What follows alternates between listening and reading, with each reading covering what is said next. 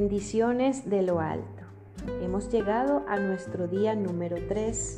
El amor no es egoísta. Dice la palabra de Dios en el libro de Romanos capítulo 12 versículo 10. Sed afectuosos unos con otros, con amor fraternal, con honra. Daos preferencia unos a otros. Vivimos en un mundo prendado de sí mismo. La cultura que nos rodea nos enseña a concentrarnos en nuestra apariencia, nuestros sentimientos y nuestros deseos personales, como si fuera la prioridad fundamental. Parece que el objetivo es buscar el mayor nivel de felicidad que sea posible.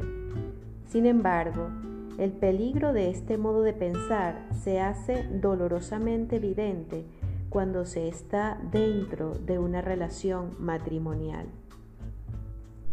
Si hay una palabra que signifique en esencia lo opuesto al amor, es el egoísmo. Por desgracia, todas las personas lo traen arraigado desde el nacimiento. Puedes verlo en el comportamiento de los niños y a menudo en el maltrato entre adultos. El origen de casi todo acto pecaminoso que se haya cometido puede encontrarse en una motivación egoísta. Es un rasgo que detestamos en las demás personas, pero que justificamos en nuestro caso.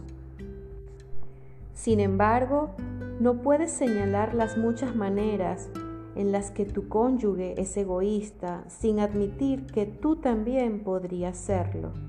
Esto sería hipócrita.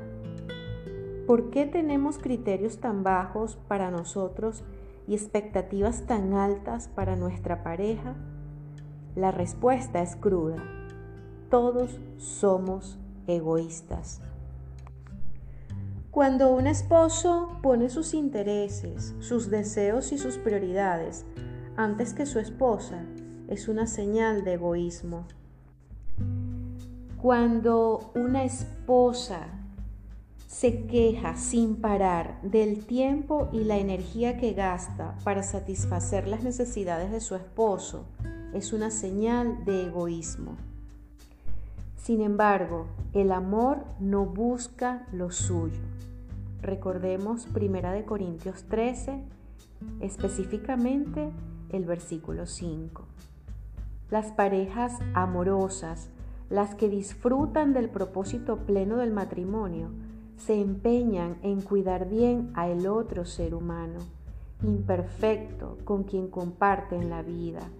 Eso se debe a que el verdadero amor busca maneras de decir sí.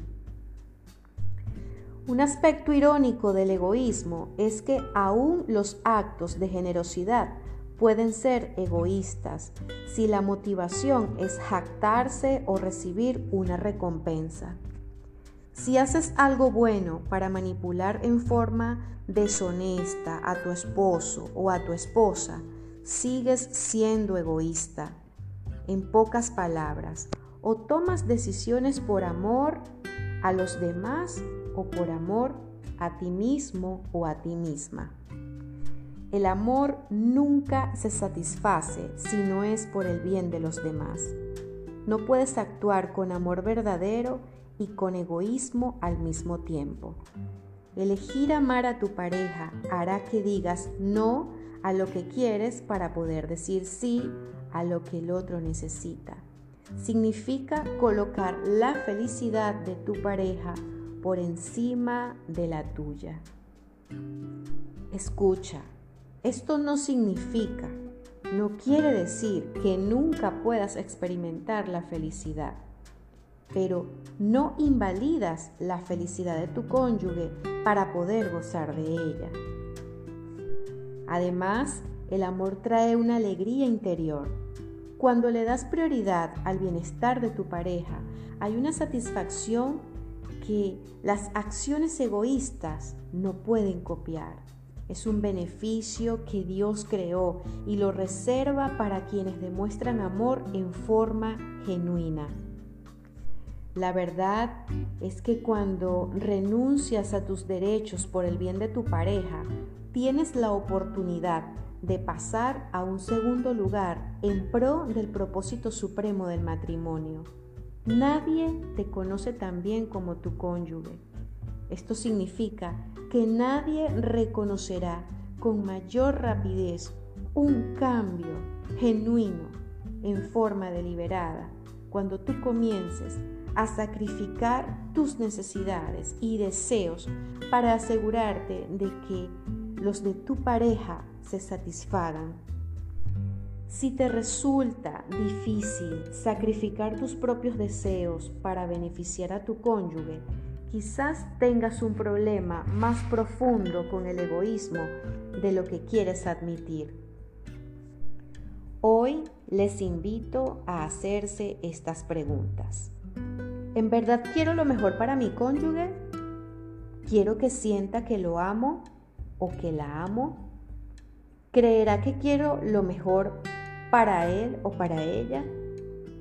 ¿Me percibe como alguien que primero busca su propio bienestar?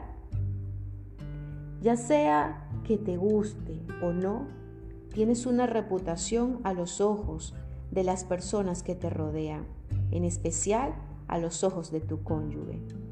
¿Es una reputación de amor? Recuerda, tu cónyuge también tiene el desafío de amar a una persona egoísta, así que decide ser el primero o la primera en demostrarle el verdadero amor, con plena conciencia de lo que haces. Y al final, los dos se sentirán más realizados. Nada hagas por egoísmo o por vanagloria, sino que con actitud humilde cada uno de ustedes considere al otro como más importante que a sí mismo. Filipenses capítulo 2, versículo 3. Las cosas a las que les dediques tu tiempo, tu energía y tu dinero cobrarán más importancia para ti. Es difícil que te importe algo en lo que no inviertes. Hoy nuestro desafío es el siguiente. Además de refrenarte de los comentarios negativos, cómprale algo a tu cónyuge que le comunique. Hoy estuve pensando en ti.